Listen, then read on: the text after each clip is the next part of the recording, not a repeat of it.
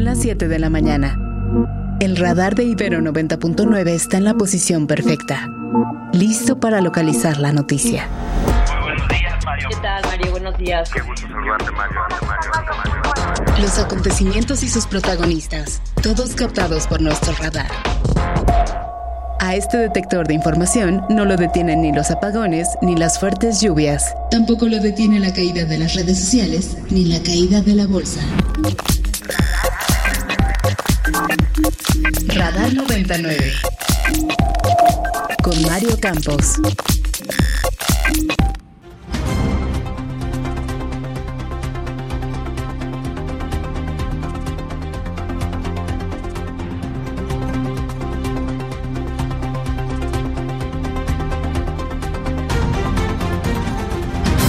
Denuncia el periodista Andrés Salas de Cuautla en Morelos haber salido ileso un atentado en su contra, del cual su hermano resultó herido y su chofer fue asesinado. Desde el reforzamiento de la seguridad en Chilpancingo, un comando armado atacó ayer a una unidad del transporte público por negarse a pagar una extorsión. Familiares de desaparecidos que responsabilizan a la Marina de este acto denuncian omisiones, fallas y falta de pericia de la Fiscalía General en al menos 34 carpetas de investigación por las que han dejado libres a 23 marinos. El empresario Carlos Slim afirma no ser el empresario del sexenio, reconoce diferencias con el presidente y cuestiona su política de hacer empresarios a las Fuerzas Armadas. El presidente de los Estados Unidos asegura estar muy cerca de lograr la liberación de varios rehenes en el conflicto de Israel y Hamas.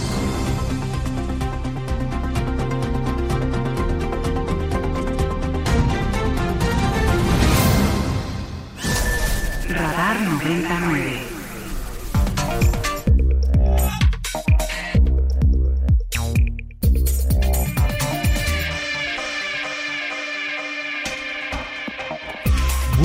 Buenos días, muy buenos días, bienvenidos a Radar 99.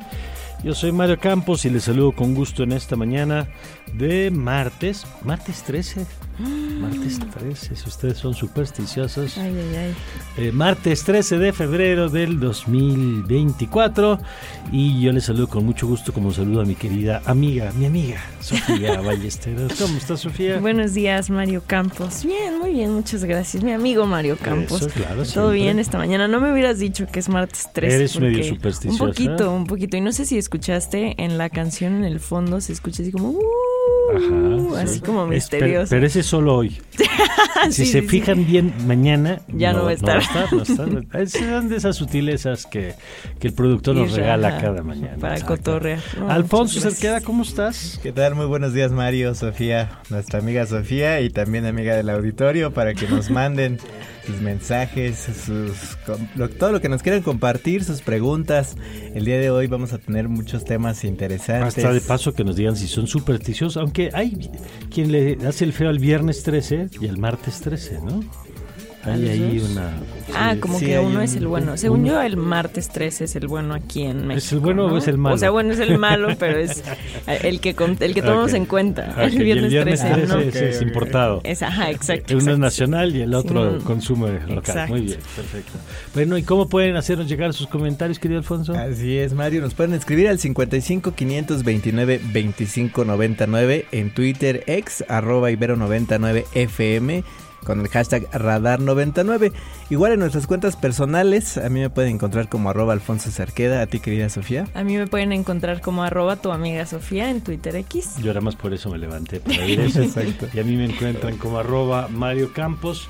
Y eh, estaremos atentos a lo que nos quiera compartir. Ya estamos aquí listos en la ca- cabina con todo el equipo, con estos jóvenes también de periodismo radiofónico que nos están acompañando todas las mañanas y que, bueno, las mañanas de martes y jueves y que forman parte también de esta producción. Y cuando son las 7 con 6, nada más le adelanto rápido que hoy vamos a platicar de eh, la polémica en torno a el debate del INE, el primer debate del INE y el papel que va a jugar Signalab, eh, que usted sabe fue designado para procesar las preguntas, no para definir las preguntas, sino para procesar las preguntas que las personas vayan a mandar para que lleguen a las candidatas y al candidato a la presidencia y que Morena pues ha descalificado tanto en voz de Mario Delgado como de la propia Claudia Sheinbaum y de eso le tendremos información esta mañana, entre otros temas, algunos detalles de las iniciativas del presidente, alguna que se presentó estos días para quitarle dientes a la Suprema Corte, ya le vamos a contar de qué va y por qué es importante, entre otros asuntos que tenemos preparados para todos ustedes. 7 con 7, 7 con 7 y vámonos con Sofía y Alfonso que nos tienen detalles en esta mañana.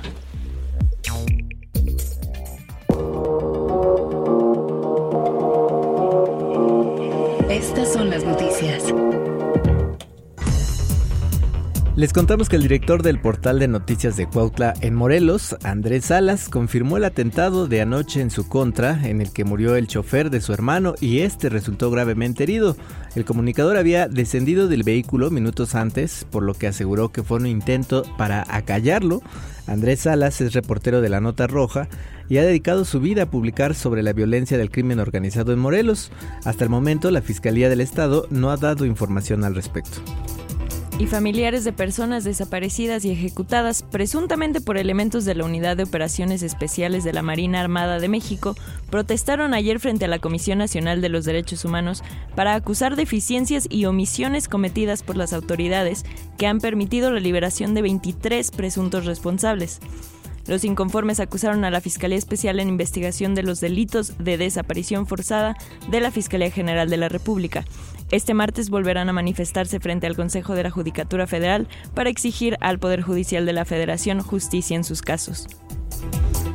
Y por otro lado, la Fiscalía de Guerrero localizó sin vida a los cuatro integrantes de una familia que fueron secuestrados en Ayahualtempa, municipio de José Joaquín de Herrera.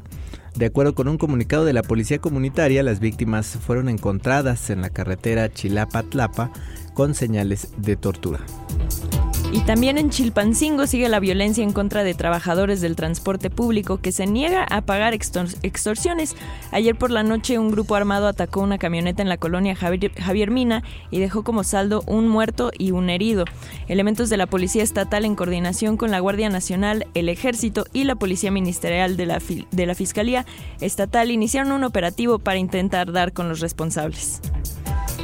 Bueno, y en este contexto lamentable, ayer el presidente reiteró su afirmación que el pueblo de México es feliz y está de acuerdo con su movimiento. Reiteró sus ataques en contra de los medios de comunicación y del Poder Judicial y aún así se dio tiempo para dedicar algunos ejemplares de su libro Gracias que de acuerdo con el vocero presidencial Jesús Ramírez se agotó desde el primer día en que salió a la venta.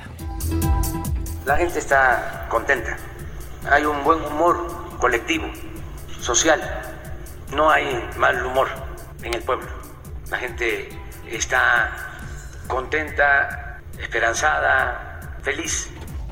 Y por otra parte, una comisión independiente de académicos e investigadores comenzarán una revisión de la estrategia que el gobierno federal siguió con Hugo López Gatel al frente para combatir los efectos de la emergencia sanitaria por COVID-19 en el país. Uno de los 17 expertos que integrarán esta comisión es Julio Frank, quien durante el sexenio de Vicente Fox se desempeñó como secretario de Salud y consideró que la gestión a la pandemia fue deficiente porque dejó 334 mil muertos según los datos oficiales, pero más de un millón en su registro. Bueno, y en una conferencia de prensa, una conferencia poco habitual y por eso es nota el día de hoy, en la que se habló de todo, el empresario Carlos Slim confirmó tener diferencias con el presidente López Obrador pero que se las guardará hasta que concluya su mandato, dijo. Rechazó ser el empresario favorito de este gobierno, pues solo trabajó el tramo 2 del tren Maya. Habló también de su empresa Telmex, la cual dice que ya no le deja ganancias y que, en su opinión, el que las Fuerzas Armadas sean beneficiadas con la creación de empresas lo consideró como un exceso. Así lo dijo. Yo creo que pues cada presidente pensará cuál es la mejor forma, pero por ejemplo están entrando a manejar muchas empresas que yo creo que no su, su quizás están en demasiadas cosas. También habló de política, dijo que sí fue invitado a ser candidato a la presidencia, en la presidencia en el 2018, pero se reservó el nombre de quién o quiénes lo invitaron. Rechazó la iniciativa de elegir a ministros y magistrados, así como la jornada laboral de 48 horas y, casi, y a casi tres años de la tragedia de la línea 12 dijo que fue la falta de mantenimiento la causa de su desplome, que dejó 26 muertos. después de 900 millones de pasajeros, yo creo que en general en muchas cosas que se han hecho en México ha faltado mantenimiento, no de este gobierno, de varios. Yo creo que algo que dura 12 años con 900 millones de personas pasando por ella y que después de repente hay un problema, pues yo no lo veo como falla de origen. Y vámonos a información electoral. Ayer el representante del Partido del Trabajo ante el INE, Gerardo eh, Fernández López, perdón, Gerardo Fernández Noroña, presentó una queja formal en contra del Consejo por haber elegido a la empresa Signalab como la responsable de elaborar y gestionar las preguntas para el primer debate presidencial.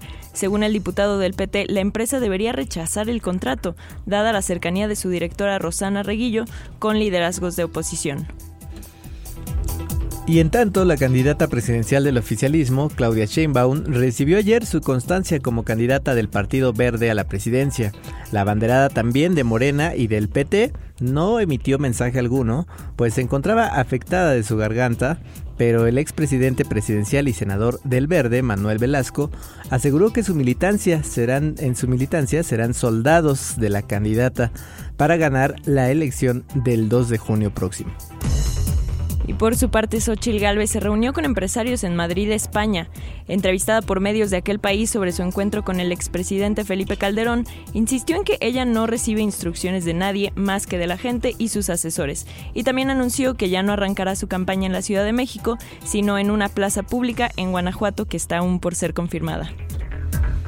Y por otro lado, el candidato del Movimiento Ciudadano, Jorge Álvarez Maínez, continuó por su parte en su enfrentamiento epistolar con el dirigente nacional del PRI y luego de difundir momentos, los momentos estelares de Alejandro Moreno como gobernador de Campeche, en los que lo vincula con varios casos de corrupción, el aspirante presidencial recibió como respuesta del dirigente priista un mensaje en redes donde lo refiere tener sueños guajiros, de ser esquirol de Morena y de tener problemas con el alcohol. Scanner 360 y en noticias internacionales, el presidente de Estados Unidos, Joe Biden, aseguró que trabaja en un acuerdo en la franja de Gaza para un intercambio de rehenes que conllevará un periodo de bien común inmediato para los palestinos. En conferencia de prensa explicó que a lo largo del último mes ha mantenido contactos para impulsar este acuerdo tanto con el primer ministro israelí Benjamin Netanyahu como con líderes de Egipto y Qatar y que está muy próximo a poder cerrar un acuerdo para agregar un nuevo periodo de tregua. El mundo a través del deporte. Crack 90.9. Momento de conocer el avance deportivo con el crack de Ibero 90.9, Omar García. Omar, ¿qué tal? Muy buenos días. ¿Qué tal Omar? Muy buenos días. Tenemos ahí un problema con la conexión, pero en unos minutos estará eh, ya Omar con nosotros. Omar, ¿nos escuchas? Muy buenos días. Hola, ¿cómo están? Buenos días. Ahora sí ya nos escuchamos y pues para dar este adelanto con eh, una nota que bueno, pues en todos lados se cuecen habas y el día de ayer en la NBA, en el partido entre los Rockets y los Knicks, eh, la NBA tuvo que salir a dar un comunicado y a disculparse después de que el arbitraje y posteriormente la revisión del mismo eh, entregara una falta a Jalen Brunson, lo que termina con una victoria para los Rockets de Houston, precisamente 105-103 sobre sobre el conjunto neoyorquino con el marcador todavía 103.99 a falta de 48 segundos en el último periodo. Brunson eh, consigue dos canastas seguidas y con esto se empata el partido para los Knicks 103-103. Eh, sin embargo, bueno, pues todavía eh, los Rockets con el balón tienen 8 segundos para evitar el tiempo extra y ahí ocurre un ataque con Jalen Green. Es, es tapado el contacto que si bien había sido de manera legal al árbitro en ese momento no lo considera así. Y después de la revisión de nueva cuenta existe el error. Y no solo eso, sino que además por reglamento justifican que el reloj había eh, corrido, por lo que el resto de segundos había terminado. Y bueno, pues ahí obviamente terminaron entre empujones, gritos. Y pues insisto, la NFL tuvo, la NBA tuvo que salir a disculparse por este hecho rarísimo que ocurra, pero bueno, pues en todos lados ocurren errores arbitrales, también otros resultados, 121, 100, 100 la victoria de los Timberwolves de Minnesota sobre los Clippers de Los Ángeles, 129, 107 el triunfo de los Warriors sobre el Jazz y los Mavericks de Dallas 112, 104 vencieron a los Wizards de Washington. Muy bien, pues ahí está la información. Muchas gracias. Gracias, Omar. Volvemos contigo un poquito más adelante. Seguro, querido Omar, ya nos escuchamos en largos y tendidos con el resto de la jornada. Perfecto, ya volveremos un poquito más tarde con nuestro querido Omar García. Radar 99. Radar 99.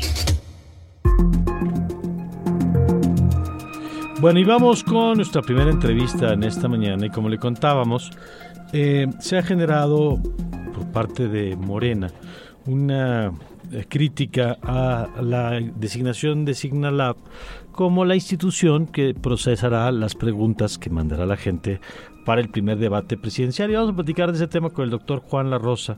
Él es director del Departamento de Estudios Socioculturales del ITESO, eh, que es una de las instituciones pues, de mucho prestigio en académico en nuestro país y, particularmente obviamente en, Guadalajara.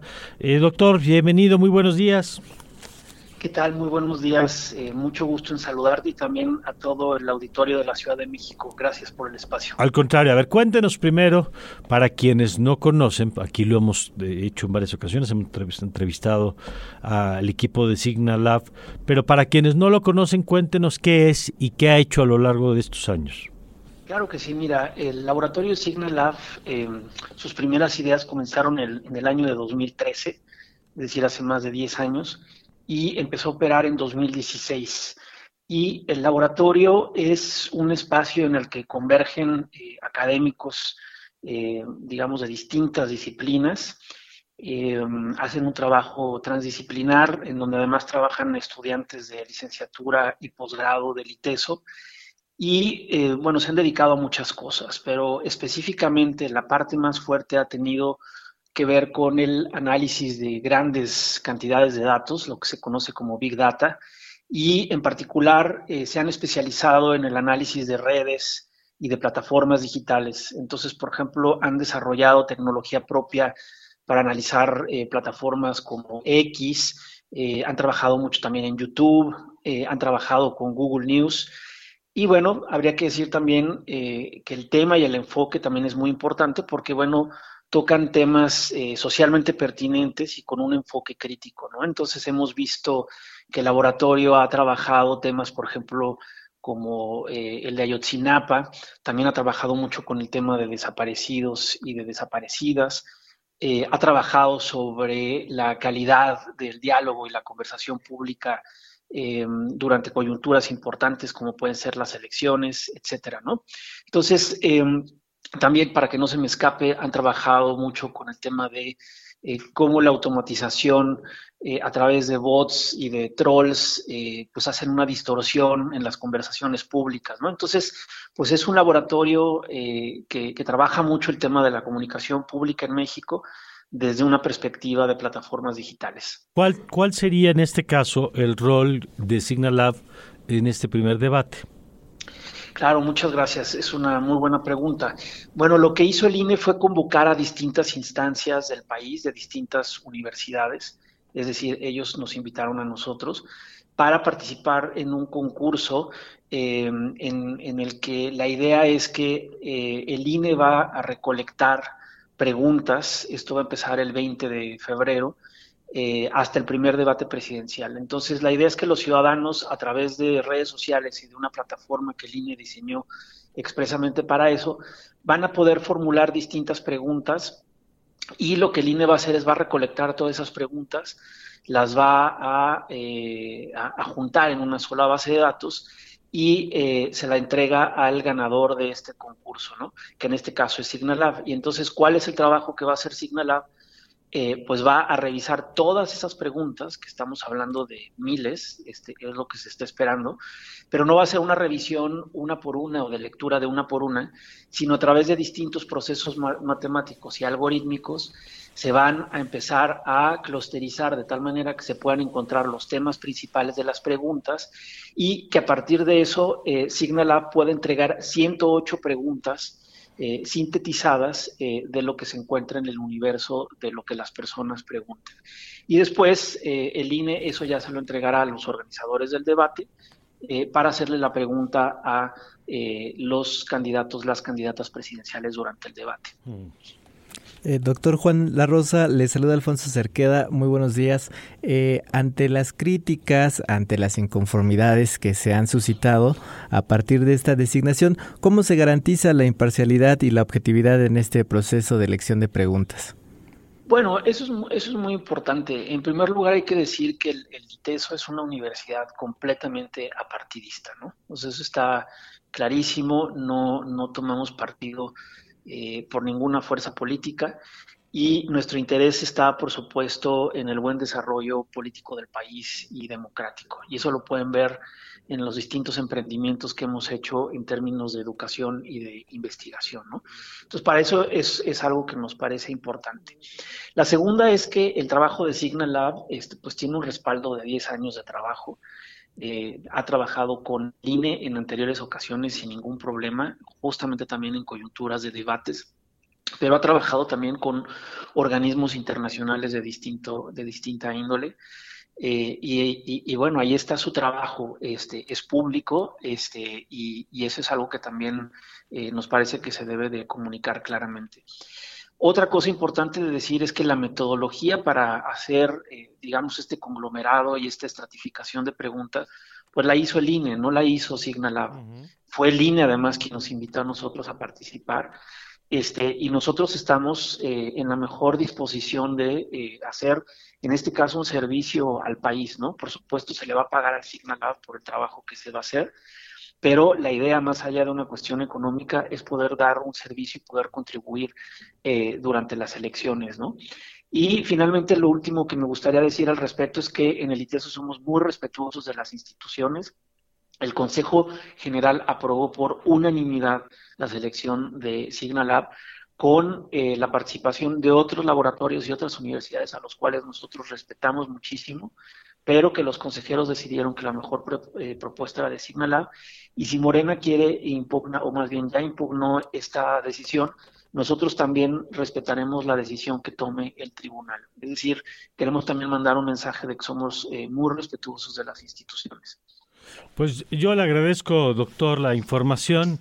Eh, vamos a seguir atentos a todo el trabajo que realice, que me parece muy importante porque nos ha aclarado que ni ustedes van a hacer las preguntas, que ustedes lo que hacen es un procesamiento de, de, los, estos clústeres o estos grupos de preguntas, porque evidentemente manejar miles de preguntas pues es una tarea muy compleja que solamente quien tiene experiencia en la gestión de datos puede hacerlo, de tal manera que se vuelva algo procesable, útil y además eh, pues transparente, que creo que es muy importante eh, en estos temas para evitar cualquier tema de sospecha, de acusación, de, discrecionalidad, de sesgos. Eh, creo que la transparencia pues, es uno de los valores más importantes aquí, ¿no?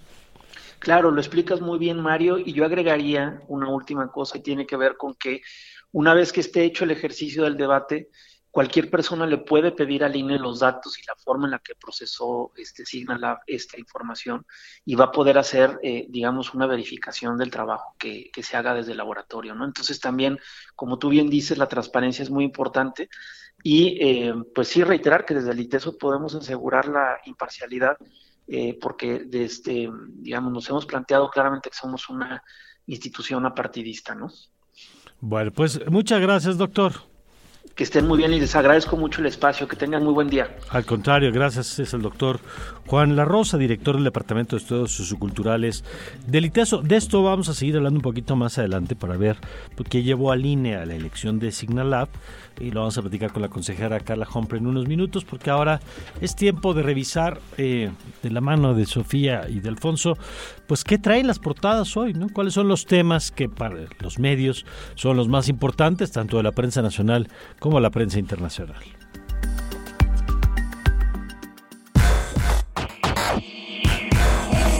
Primeras planas y encabezados. Reforma.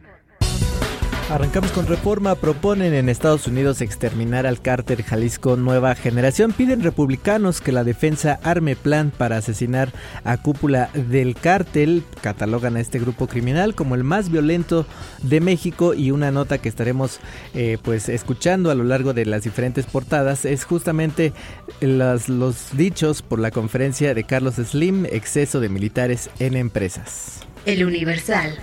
Blindaje a reformas de AMLO, vil asalto a la Corte, es lo que dicen los coordinadores parlamentarios en la Cámara de Diputados del PAN, PRI y PRD.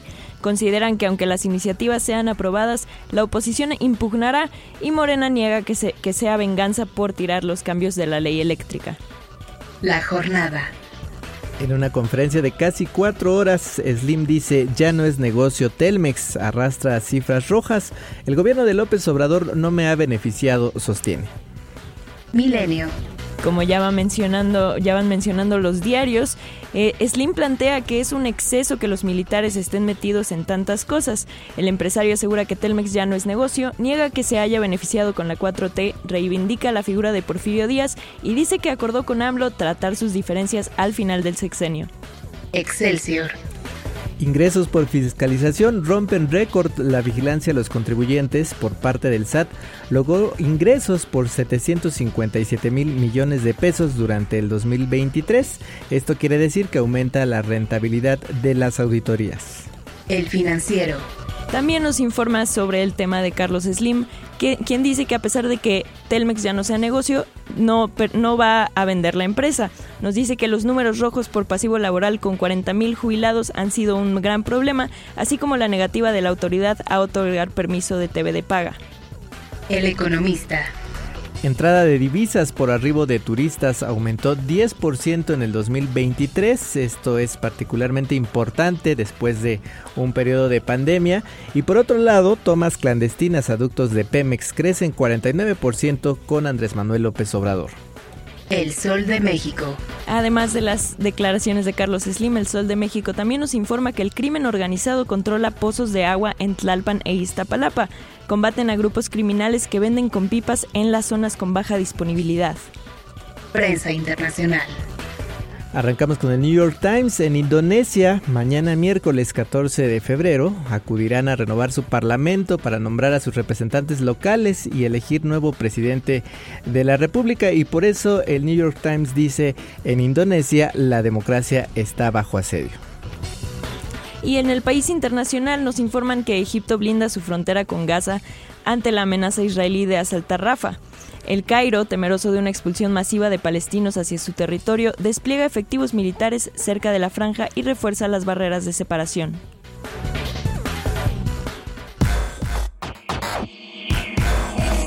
Primeras planas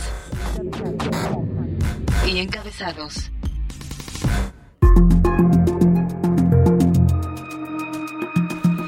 El otro día platicábamos aquí con Raúl Trejo del Arbre sobre los medios públicos y el uso que se les está dando en algunos casos como brazos de propaganda electoral o del gobierno o abiertamente, o, no tan abierto, pero mira, le digo esto porque ayer se estrenó este programa de Canal 11, que, que platicamos el otro día, que conduce, entre otros, Eddie Small.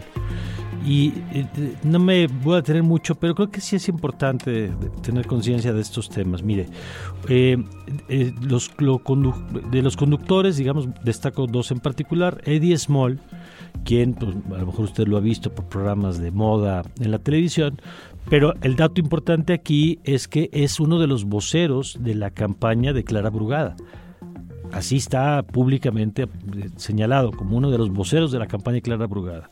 Luego estuvo Daniela, eh, que Daniela Cordero, si no me equivoco es el apellido, que es la esposa del jefe de gobierno Martí Batres. Lo cual, eh, pues, el tema no es que sea esposa de, pero ella no tenía trayectoria en medios de comunicación y ahora es conductora de un programa en el Canal 11. Daniela Cordero se llama, es abogada, tenía su propia carrera, pero no, no en temas, digamos, de periodismo ni de conducción. Y la primera invitada que tienen es Ernestina Godoy, que es precandidata o futura candidata de Morena para el Senado. Todo esto, si lo hicieran en un canal de YouTube, pues, pues está bien, ¿no? El tema es que lo hacen en el canal 11, que paga toda la gente que nos está oyendo, simpatice o no simpatice con los medios, eh, digo, con Morena o con el PRI o con el PAN o con el PRD o con el Verde, con el PT. Y bueno, pues es un tema que no quisimos dejarlo de lado. Eh, no volveremos, salvo que pues, haya alguna otra cosa que nos parezca digna de mención, pero son recursos públicos utilizados al servicio de un partido, básicamente. Pero vamos ahora con la consejera Carla Humphrey, ya la tenemos en la línea. Consejera, ¿cómo está? Muy buen día. Ay, se nos cortó ahí el enlace. Bueno, vamos a restablecer la comunicación con ella para que nos platique del proceso justamente que se siguió por parte del Instituto Nacional Electoral eh, para la elección de Signa Lab eh, para esta tarea. ¿Cómo está, consejera? Muy buen día. Hola, buenos días. Un gusto saludarte a ti y a tu auditorio. Eh, muchas gracias. A ver, cuéntenos cómo fue el proceso de, designación de Signalab y cómo es que eh, llegaron, digamos, a confiar en que este espacio del ITESO pues fuera el responsable de hacer la selección de las preguntas. El proceso fue un proceso transparente e imparcial, como han sido todas las determinaciones que se toman en el instituto y también particularmente en el tema de los debates, todas en Consejo General, todas de cara a los partidos políticos, todas en reuniones previas de trabajo, en comisiones, en Consejo General. Y aquí en concreto, bueno, la encargada de hacer la metodología fue la Coordinación Nacional de Comunicación Social, que por reglamento es la Secretaría Técnica de la Comisión de debates y fue esta instancia del INE también que nos propuso a diversas instancias académicas que pudieran aplicar la metodología.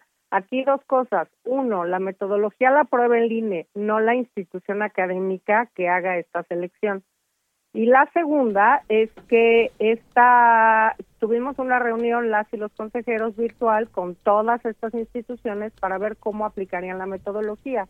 Después una reunión entre consejerías y eh, la propia área de comunicación social nos evaluó cada una de las opciones con las propuestas que había hecho, con los insumos de las herramientas técnicas, cómo aplicaría la metodología, sus mecanismos e incluso las cotizaciones que habían eh, mandado, hizo una tabla de calificaciones y bueno, esta empresa o esta institución es la que salía mejor valorada Luego hubo una reunión con partidos, se les explicó la metodología, se convocó a la comisión ya con el nombre de esta empresa el 4 de febrero, domingo 4 de febrero. El martes 6 de febrero fue la comisión de, debates, no hubo un solo planteamiento en relación con que fuera esta institución. De ningún partido. De ningún partido político, uno solo. Luego, en Consejo General, el 8 de febrero, se presentó y como vimos, tampoco hubo un solo planteamiento por ninguna representación partidista de este tema. Y algo aquí muy importante, las decisiones en un órgano colegiado, para que quien no entienda qué es un órgano colegiado, no se toman unilateralmente. Yo, la consejera Carla Humphrey, no puedo tomar en un órgano colegiado una decisión unilateral. Esto fue una decisión colegiada de cinco consejerías en la comisión de debates y de once, es decir, de todo el órgano colegiado, unanimidad de voto para aprobar la metodología y a la instancia académica que iba a seleccionar las preguntas. Aquí nada de sesgos, de unanimidad, de lo oscurito, absolutamente. De acuerdo. dos días después de esta selección, es cuando surgen estos planteamientos respecto a la directora, no de la institución académica, sino del centro en concreto que eh, va a hacer esta selección, que por además habría que decir que ya participó en el 18 con no solo la selección, sino la recopilación, es decir, un paso antes, ahora la recopilación la va a hacer el INE, desde la recopilación, análisis y categorización de las preguntas para el tercer debate, debate en el que también estuvo quien hoy es el presidente de la República. Después también Signa Lava colaboró con el INE en otros proyectos, también en 2021, es decir, no es la primera vez La investigadora también estaba ya en este centro y nosotros lo que hicimos es contar con un aval de una institución académica. No estamos contratando una persona en particular, sino con una institución académica. Entonces aquí, bueno, claramente los partidos políticos pueden impugnar cualquier determinación del órgano colegiado, eso da certeza, da fortaleza a todas las determinaciones, a mí me parece muy bien, porque eso siempre ayuda a dar luz respecto a las decisiones que se tomen. Y bueno, en este sentido, solamente aclarar también que la metodología, quien la aplique, digamos, tiene que aplicar la metodología aprobada por el INE, no cualquier otra, mm. no otra metodología que ellos o ellas quieran, sino esta. Y una cosa muy relevante para este ejercicio, que dentro de los eh, criterios de la metodología se establece que tiene que tener criterios de trazabilidad y de replicabilidad. ¿Qué quiere decir esto?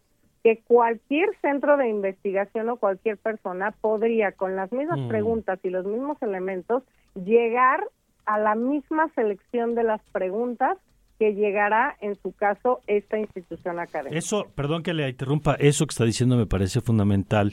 Eh, eh, pienso que eh, lo mismo pasa, por ejemplo, con la medición de la pobreza que hace Coneval, que cuando el INEGI le entrega los resultados, Coneval aplica una metodología para determinar la pobreza y tiene estas mismas características que cualquiera puede replicarlo porque el método es transparente y por lo tanto se elimina cualquier sesgo o cualquier acusación de discrecionalidad, ¿no? Eso me parece que es un elemento que, que aporta mucho. Ahora, Sofía, tú tienes una pregunta aquí para la consejera. Así es, consejera, buenos días. Le saluda Sofía Ballesteros.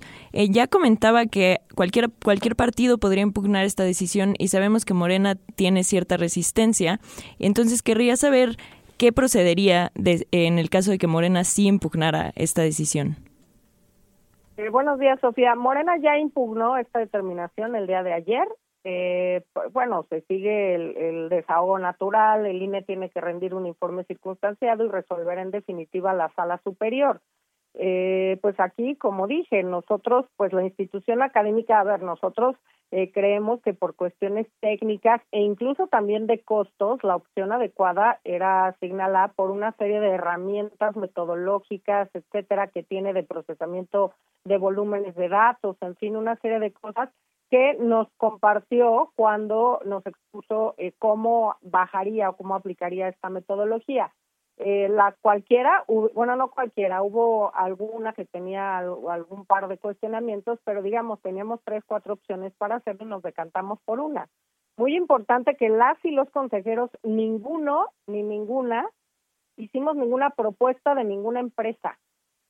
O sea, eso que, que dicen que pasó está en la imaginación de alguna de alguna persona, pero eso nunca pasó y los partidos políticos, las representaciones de los partidos políticos en el Instituto Nacional Electoral saben perfectamente la transparencia con la que se manejó este tema y que ninguna consejería tuvo ninguna propuesta de ninguna institución académica. Entonces, ¿qué pasará? Pues que será en definitiva la sala superior quien resuelva si eh, está ajustado a derecho y a eh, los distintos planteamientos respecto de la metodología, pues que sea Signalab quien haga o continúe con este ejercicio o se tendrá que eh, asignar a otra institución académica para que lleve a cabo este ejercicio. Eso consejera, ¿ve riesgo con esto que nos explica ahora que, cuál sería la ruta de esa impugnación? ¿Ve riesgo que eh, se pudiera usar ese planteamiento de, la, eh, de las dudas que ellos han planteado para no acudir al primer debate y si así fuera, ¿habría alguna consecuencia? Porque entiendo que de los tres debates, eh, no sé si el primero es obligatorio, digamos. Los tres debates son obligatorios por un acuerdo del Consejo General del INE. Ahora, por primera ocasión, los tres debates son obligatorios. Sí, la verdad es lamentable que se quieran sembrar dudas en un procedimiento transparente como esto. A ver, es normal. Estamos en organización de debates. No todas las personas tienen el mismo ánimo de debatir. Hay eh, siempre un ánimo de golpeteo. Justo por eso, desde la Comisión de Debates quisimos elevar todos los acuerdos hasta el Consejo General. Podríamos no haberlo hecho porque justo el plan de trabajo daba para que la propia comisión aprobara una serie de cosas y no quisimos hacerlo, quisimos hacer todo hasta ir a Consejo General justamente con estas determinaciones. Yo pues veo lamentable que quieran sembrarse dudas respecto pues además una institución pública que está, eh, un centro de investigación que está en una institución académica y que pues ha colaborado en distintas ocasiones con el Instituto Nacional Electoral. Pero bueno, de cualquier forma, pues eh, yo lo que creo es que eh, los ejercicios informativos son muy relevantes. Eh, creo que lo que tenemos que hacer es ver cómo llevamos a cabo estos debates para que lo que en realidad que es lo valioso del tema es la información que puedan obtener los ciudadanos respecto de los planteamientos que hagan las y los candidatos y esta parte es solamente la selección de unas preguntas que forman parte de uno de los formatos para uno de los tres debates. Entonces, sí quiero dejar muy claro pues cuál es la parte de estos debates en las que está interviniendo una institución académica, esta o la que sea, porque el Instituto Nacional Electoral obviamente lo que tiene que hacer es pues que alguien que tenga esa posibilidad de manejar esos volúmenes de datos con estas herramientas tecnológicas sea quien pueda hacer este filtrado y esta selección de preguntas. es lo único que se está haciendo. La metodología, digamos, blinda que cualquier institución que la, eh, la lleve a cabo llegue a los resultados replicables con trazabilidad, con bitácoras y con transparencia. De acuerdo. Muchas gracias, eh, gracias eh, como siempre por la oportunidad de platicar, consejera. Al contrario, muchas gracias por este espacio, que tengan muy buen día. Es la consejera Carla Humphrey, bueno, pues ahí está, ya escuchó usted dos voces. Eh, yo creo que hemos agotado un poco las preguntas, pero si usted tiene alguna inquietud más, pues compártanlas con mucho gusto. Eh, y yo creo que este asunto de descalificación de una institución por las opiniones de una persona de la institución, pues eh, que es un recurso que hemos visto mucho desde la mañanera, ¿no? Es Loret, y entonces ya no importa si la investigación es o no es, o es este reforma, y ya nos explica si lo que se está publicando es correcto o no, pues aquí se acude a lo mismo, se descalifica a una persona, a través de la persona se descalifica la institución, y bueno, pues yo creo que esto abre la puerta, digamos, yo insisto que me da la impresión de que está abriendo la puerta para que después Morena pueda decir, no vamos al debate porque no confiamos, ¿no?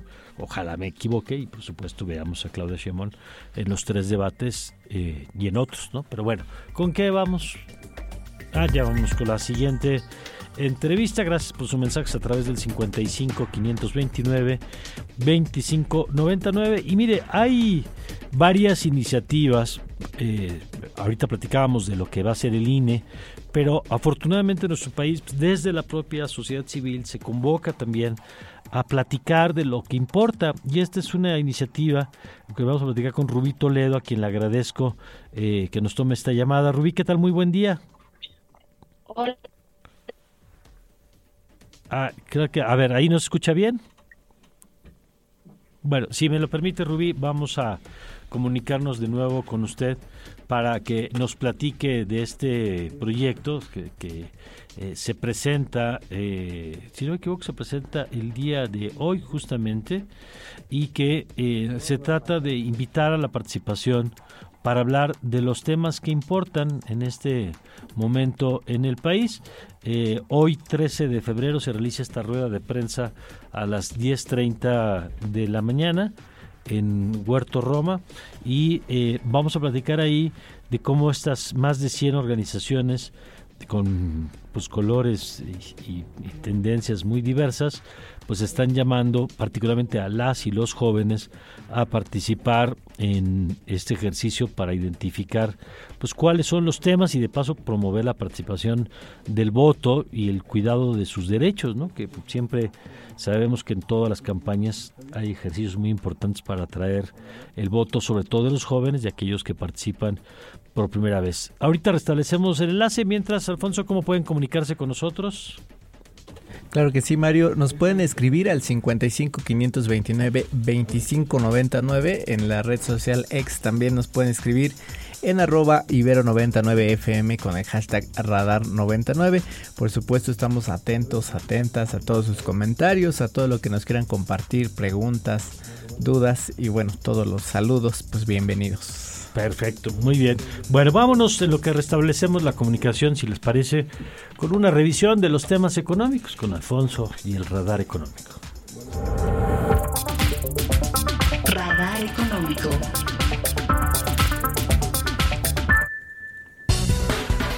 Les contamos que en el mes de enero las ventas comparables de la Asociación Nacional de Tiendas de Autoservicio y Departamentales, la ANTAT, es decir, las que son reportadas por establecimientos que llevan más de un año en operación, crecieron 3.5% respecto al mismo mes, pero del año pasado, del año 2023, así lo informó este organismo, la ANTAT. Por otro lado, el ingreso de divisas por visitantes internacionales durante este 2023, el año pasado, ascendió a 30.800 millones de dólares. Así lo informó el secretario de Turismo del Gobierno de México, Miguel Torruco Márquez, al calificar este hecho como un nuevo récord histórico. Y es que es esta cifra, de 30.800 millones de dólares, es 10% mayor comparada con el año 2022 y 25% más que los eh, millones de dólares captados en el año 2019 antes de la pandemia y por eso es un dato interesante. También les contamos que el INEGI presentó este lunes los resultados preliminares de valor agregado bruto del comercio electrónico.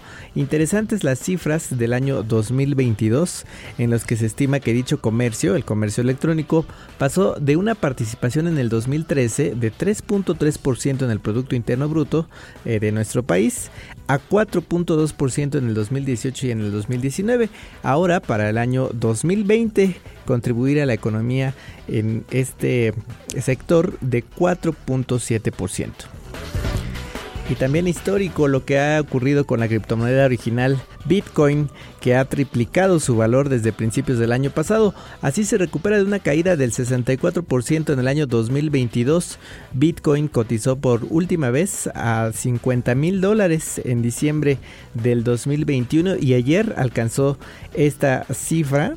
De su máximo histórico en el 2021 fue de 69 mil dólares el precio del Bitcoin. Entonces, bueno, ya estamos alrededor de los 50 mil dólares por unidad.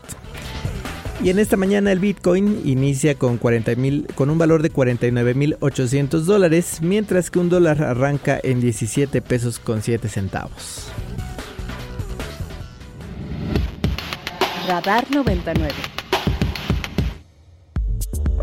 Gracias, querido Alfonso, por la información. Ahí van los que tienen bitcoins y que mantuvieron la esperanza. Va subiendo, va subiendo. Bueno, si compraron, depende cuándo compraron. Depende cuándo compraron. Porque los que compraron hace algún tiempo siguen perdiendo todavía, pero ya llegará el día que se vea la luz, muchachos. Eh, pero vamos a platicar, decíamos hace rato con Rubí Toledo, eh, representante de esta iniciativa. Hablemos de lo que importa. ¿Qué tal, Rubí? Buen día. Hola, ¿qué tal? Buen día. Ah, perfecto, ahora sí, la escuchamos muy bien. A ver, platícanos de esta iniciativa, por favor, que se presenta en conferencia el día de hoy.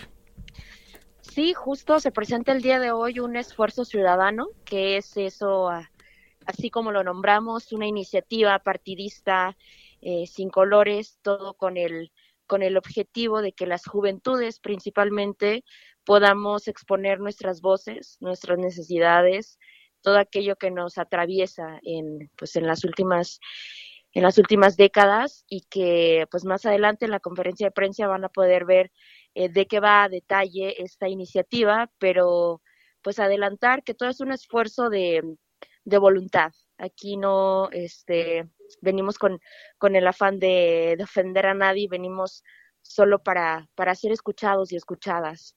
Yo, yo creo que desde el propio título es importante, ¿no? Desde el hablemos de lo que importa. ¿Qué es lo que importa, Rui? ¿Qué es lo que importa? Alguna de las juventudes de las que vamos a participar, vamos a hablar de los eh, diferentes temas. Yo particularmente eh, de los pueblos indígenas. Yo soy una mujer indígena que hace algunos años vino a la Ciudad de México buscando más oportunidades y aquí encontré una oportunidad de, de poder desarrollarme en el activismo. Yo hablaré particularmente de eso. Hay personas que eh, hablarán sobre la diversidad sexual y de mm. género, eh, sobre el medio ambiente, sobre la crisis climática, más allá de, ser un cambio climático, de una crisis eh, de derechos humanos en general, de temas de igualdad de género. Entonces, ¿qué, es lo que importa? Son muchos los temas que nos importan, pero que falta, creo, desarrollarlos incluso desde una perspectiva desde las juventudes. Entonces es, es, poner las propuestas y, que se escuchen, que, que, resuenen cada vez más. ¿Qué es lo que van a hacer con lo que recojan en respuesta a esta convocatoria? En esencia, esta convocatoria invita a, un concurso, vaya, eh, en el que las juventudes están invitados, invitadas a que suban algunos eh, videos en, en, la, en la plataforma, porque ya hay una plataforma, hablemos de lo que importa.org, que también, eh, bueno, suban estos videos o este contenido en el que inviten a otras juventudes a participar en las elecciones del 2 de junio, poniendo como centro los temas del, eh, pues los temas que les importan, los temas de los que quieren hablar. Entonces, de eso se trata eh, esencialmente la convocatoria para, para este concurso, pero en general de lo que recojamos, pues es eh, hacer todo un consenso. Yo creo que esta, esta iniciativa también se va moldeando con el tiempo, pero particularmente parte de, de, de, ese objetivo de reunir a juventudes en torno a un concurso que trasciende a través de la, de la escucha de, de sus causas.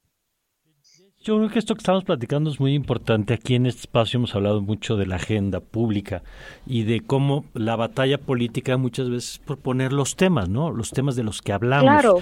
Y, y, y, estos temas que mencionaba hace rato Rubí, el tema de la diversidad, el tema de las comunidades indígenas, el tema del empleo, el tema de las condiciones, por ejemplo, de vivienda para los jóvenes, que es uno de los temas pendientes, ¿no? Y que tenemos.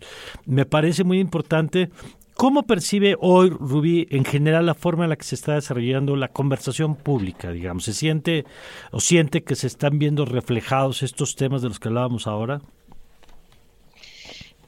Creo que siempre ha habido un reflejo, sí, de, de, muchas de las causas de las que seguimos hablando. Sin embargo, creo que faltan muchas perspectivas o muchas aristas de dónde abordarlas. Eh, y, y, con ello hago un énfasis en que Falta hacer inclusión de la perspectiva que tenemos las juventudes sobre cómo se podría abordar el, el tema de la inclusión en la política, el tema de la inclusión en el sector laboral, de los derechos laborales en sí, de cómo abordar a, a los pueblos indígenas y garantizar todos sus derechos. Entonces, eh, es eso. Yo creo que ha habido un abordaje pero siempre falta más, porque siempre nos atraviesan más complicaciones. y, más adelante en, la conferencia de prensa, eh, pues invito a todos quienes eh, nos escuchan que puedan seguir esta noticia en la que juventudes de verdad ejemplares van a poder eh, hablar sobre estos temas actuales y que se han venido hablando desde hace más pues de 50 años, yo creo. De acuerdo. Pues eh, vamos a seguir atentos a la respuesta, a la convocatoria que se presenta el día de hoy eh, en, unas, en un par de horas. Rubí, muchas gracias por estos minutos. Muchísimas gracias a ustedes por el espacio. Gracias. Es Rubí Toledo, la representante de esta iniciativa. Hablemos de lo que importa. Siete con. Lo pueden seguir, por cierto, en la cuenta de X como Hablemos Importa y creo que es una buena iniciativa, porque no, no es buena idea dejar en manos de los políticos, de las y los políticos, que sean los únicos que definan los temas de los que hay que hablar. Yo estoy seguro aquí, José María, ¿no? Alfonso, Sofía, que si yo les pregunto, oye, tú sientes que los temas, por ejemplo, muchas de las reformas, ¿no? ¿Tus preocupaciones están reflejadas ahí? Pues no necesariamente, ¿no? Puede haber temas importantes, eso, pero tus preocupaciones cotidianas están ahí tu acceso a los servicios de salud, ¿no? Si te enfermas, pues quién te atiende, ¿no? Y si tienes planes de eventualmente tener una vivienda, pues cuál es la ruta y esquema de financiamiento. Si quieres seguir estudiando, cuáles son los instrumentos de apoyo. Y si sales de fin de semana o de jueves con tus amigas, pues que salgas tranquila. De esos son los temas también. Y qué calidad de aire estamos respirando y qué, eh, cómo se está preparando para los impactos del cambio climático, en fin. Que bueno, pues ahí están los temas de los que no se habla, pero que hay que poner en la mesa. Vámonos con nuestra siguiente entrevista. Radar, localizando ideas. Y me da gusto tener en la línea al licenciado Luis Rodríguez Alemán. Luis, ¿cómo estás? Hola Mario, ¿cómo estás? Buenos días. Que ya, ya, ya tiene gafete de cliente frecuente, entonces. sí, ya, ya, estoy inventariado en, el programa. ¿Quién te manda a explicar los temas con tanta claridad, Luis? Muchas gracias por el espacio. Mario. No, hombre, gracias a ti. Oye, es que ayer leíamos en el Universal una cosa que ahorita que decíamos, hay temas de pronto que parecen muy técnicos como esto de cuántos votos se necesitan en la Corte para hacer inconstitucional algo. Parece, no sé si es pregunta de, examen de derecho, pero suena como muy abstracto, ¿no? Como, bueno, ¿y a mí qué si pasan de 4 a 3 o de 5 a 4? Este, ¿En qué me afecta? Y ahí es donde acudimos a ti para que nos ayudes a explicar ¿Qué es esta iniciativa que se ha puesto sobre la mesa, que no viene necesariamente, si no me equivoco, en el paquete este del que hablamos originalmente y por qué es importante? Sí, no, no es una iniciativa que venga en este paquete, de hecho tengo entendido que se presentó desde octubre, este, eh, permanece en comisiones desde octubre, y lo relevante de esta iniciativa es que están planteando modificar la ley que reglamenta las acciones de inconstitucionalidad y la controversia constitucional. ¿Y qué es lo que están planteando modificar? Están buscando que una mayoría, una minoría de cuatro ministros, o sea, este, actualmente la Corte se integra por 11 ministros, que cuando cuatro ministros voten a favor de la constitucionalidad de una norma, esta minoría tenga efectos este, como si fuera una mayoría. ¿no? Voy a tratar de explicarlo un poco más claro. Actualmente, cuando, cuando eh, se promueve una acción de inconstitucionalidad o una controversia constitucional, para que una norma general tenga, este, sea considerada inconstitucional y se expulse del sistema jurídico, tienen que alcanzarse ocho votos, una mayoría calificada. Así lo exige la Constitución, sí. así lo exige la ley reglamentaria. ¿Qué pasa si no se alcanzan esos ocho votos, pero digamos que siete ministros sí consideran que es inconstitucional? Pues simplemente la acción de inconstitucionalidad o la controversia se desestima, ¿no? Y eso eh, eh, de alguna otra manera no tiene consecuencias jurídicas más allá de ese propio juicio, ¿no? Se desestima el juicio y por otra vía, por ejemplo, por un, por un amparo, los ciudadanos podremos reclamar la inconstitucionalidad de esa norma y como no alcanzó a la mayoría calificada, pues bueno, pudiera ser que la vía del amparo los mexicanos pudiéramos eh, lograr la inconstitucionalidad, por lo menos para efectos personales, ¿no? Porque ya ven que el juicio de amparo se rige por ese principio de relatividad de las sentencias, ¿no? Que solamente la sentencia me beneficiará a mí. Sí. Pues ahora lo que quieren es que si se alcanza esa mayoría de siete ministros, pero no se alcanza la mayoría calificada, que ya no pueda irte al amparo porque la consecuencia natural o la consecuencia automática de no alcanzar la mayoría calificada sea que se decrete la constitucionalidad de, la, de la norma impugnada, o sea, la validez. Okay. Este, le están dando efectos de validez automática, aun cuando alguna mayoría de ministros haya considerado que era inconstitucional, ¿no? y, y, aquí lo preocupante es que no solamente buscan que esta, esta consecuencia jurídica se quede en la acción de inconstitucionalidad o en la controversia constitucional, sino que están buscando que tenga un efecto reflejo al juicio de amparo, porque claramente la reforma dice que no procederá juicio o recurso alguno. O sea, si no se alcanza la mayoría calificada en contra de esa misma norma impugnada, no procederá juicio o recurso alguno. ¿no? Eso quiere decir, entonces Luis, si, entiendo que eh, en los hechos, porque esto tiene que ver con la disputa por el control del Poder Judicial, eh, esto quiere decir que en los hechos, con que el gobierno, en este caso el gobierno de Morena, pero el, gobierno que fuera, digamos, con este marco, con cuatro ministros que estuvieran de su lado, ya garantizaría que aunque tengas a siete diciendo lo contrario, no hay manera de echar para atrás una ley. ¿Sería Exactamente. Exactamente, y no solamente en y no solamente en acciones en controversias constitucionales o en acciones de inconstitucionalidad, sino que ya no la podrías ni siquiera a título personal, ¿no? Y eso me parece gravísimo, ¿por qué? Porque si estamos en ese escenario de cuatro ministros consideraron que era constitucional y siete consideraron que era inconstitucional, pero te impiden irte al juicio de amparo para ampararte en contra de esa norma, pues evidentemente lo que se busca no solamente es blindar las iniciativas y las reformas que se aprueben, sino también privarle a los mexicanos del derecho de buscar el juicio de amparo. ¿Esto requiere una reforma constitucional? No, es reforma a la ley reglamentaria y por tanto requiere una reforma legal nada más, o sea, requiere una mayoría simple en, en el Congreso. Eh, eh, de ahí la preocupación y por eso se prendieron las alarmas cuando cuando circuló nuevamente este dictamen que están intentando impulsar, porque, porque se sabe que al requerir una mayoría simple, pues con lo que ellos tienen actualmente lo pueden llevar a cabo, ¿no? Pero no suena, eh, entiendo lo que nos estás explicando Luis, pero a mí me suena que es una cosa muy potente esto de declarar que una ley eh, es constitucional o inconstitucional, eh, de, de implicaciones tan serias que me llama la atención que se pueda resolver en una ley secundaria. O sea, si esto hicieran la reforma y lo aprobaran, ¿sería legal y no habría recurso para echarlo para atrás? No, evidentemente se abriría la posibilidad de que esta reforma sea impugnada Mm. en la propia acción de inconstitucionalidad, ¿no? Este, digamos que las minorías parlamentarias pudieran promover la acción de inconstitucionalidad, e incluso mediante juicios de amparo. Hay un antecedente en la Suprema Corte, que es el amparo en revisión 706-2017, si no me equivoco, estableció con toda claridad la Suprema Corte que el juicio de amparo no puede regularse en, un- en una ley que no sea la ley de amparo, ¿no? Y esta reforma no se está haciendo a la ley de amparo, sino se está haciendo a la ley que reglamenta las acciones de inconstitucionalidad y las controversias. Entonces, de entrada ahí tenemos un vicio de inconstitucionalidad muy muy notorio, ¿no? Que es está regulando indirectamente un juicio que está claramente establecido en la Constitución, que debe reglamentarse en su propia ley. Además, la reforma contiene un transitorio que para mí estaría vulnerando también el principio de irretroactividad de la ley en perjuicio de los ciudadanos. Porque el segundo transitorio de la reforma dice que todos los juicios de amparo que se encuentren en trámite, en los que se ha reclamado la constitucionalidad de una norma, y que previamente hayan sido analizados por, por una acción de inconstitucionalidad que no alcance la mayoría calificada, serán este, desestimados, serán sobreseídos, ¿no? Entonces estás aplicando de manera retroactiva una norma eh, eh, en contravención de lo que claramente establece el artículo 14 constitucional. Entonces, tiene vicios de inconstitucionalidad, evidentemente tendría que pasar un proceso de impugnación y muy probablemente acabe este, revocándose, pero el problema es que mientras mientras no se suspenda o no se revoque no se determine su invalidez, surtirá sus efectos legales, ¿no? Bueno, pues vamos a ver qué, qué pasa, si avanza esto en este periodo. Y Luis, yo te agradezco como siempre la oportunidad que nos expliques estos temas. Te mando un abrazo.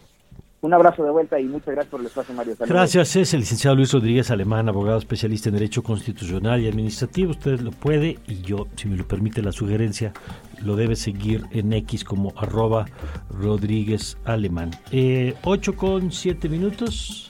8 con 7 minutos, Mario, y nos vamos a un corte, pero quédense porque regresando vamos a hablar, por supuesto, con Ernesto Osorio para que nos platique sobre lo que va de la mañanera y más tarde hablaremos con Beatriz Pereira de Proceso sobre otro tema de Ana Guevara y la estafa al SAT. Así que quédense con nosotros, esto es Radar 99.